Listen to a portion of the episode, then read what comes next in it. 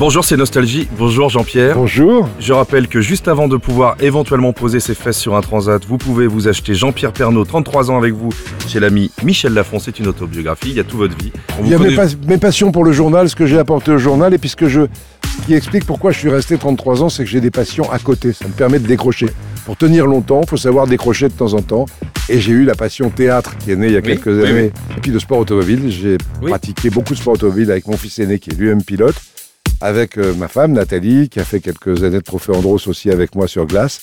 Et puis avec mon fils cadet qui se lance aussi dans le, dans le sport auto. On adore le sport auto. Ça m'a permis de décrocher les week-ends et de faire autre chose. Ça et le jardinage.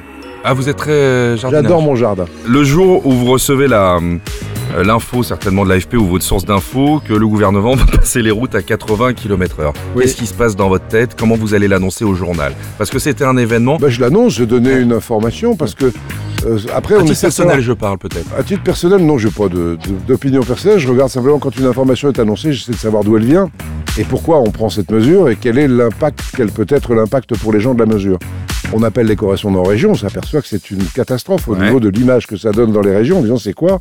Qu'est-ce que c'est que cette mesure? 80 km/h, il faut qu'on comprenne pourquoi. Et on nous sort euh, des chiffres du style on va avoir 400 morts de moins par an sur la base d'une étude qui a été faite 20 ans avant, il n'y avait pas d'ABS, il n'y avait pas de, moyens techniques sur les voitures, euh, et en imaginant 400 morts de moins, il y a 10% de morts en moins si on réduit la vitesse de 10 km/h et si on rentre dans un mur, ça signifiait que tous les morts en France soient tués tous en rentrant dans un mur. Donc c'était une mesure euh, absurde, et là, quelques années après, on s'aperçoit qu'on n'a toujours pas les chiffres d'ailleurs. Route par route, est-ce qu'il y a eu vraiment moins de morts? Euh, Je ne sais pas pourquoi on n'a pas les chiffres. Donc avant de respecter une limitation de vitesse, pour qu'elle soit respectée, il faut qu'elle soit respectable. Et euh, je pense qu'aujourd'hui, elles ne sont pas respectables. Il faut faire le ménage dans les limitations pour qu'on les respecte. Deux doigts d'allumer une clope, là, je peux te dire, là, ça. Alors, on va rouler vite avec One Step Beyond de Madness sur Nostalgie. À demain. Hey, you! Don't watch that! Watch this! This is the heavy, heavy monster sound!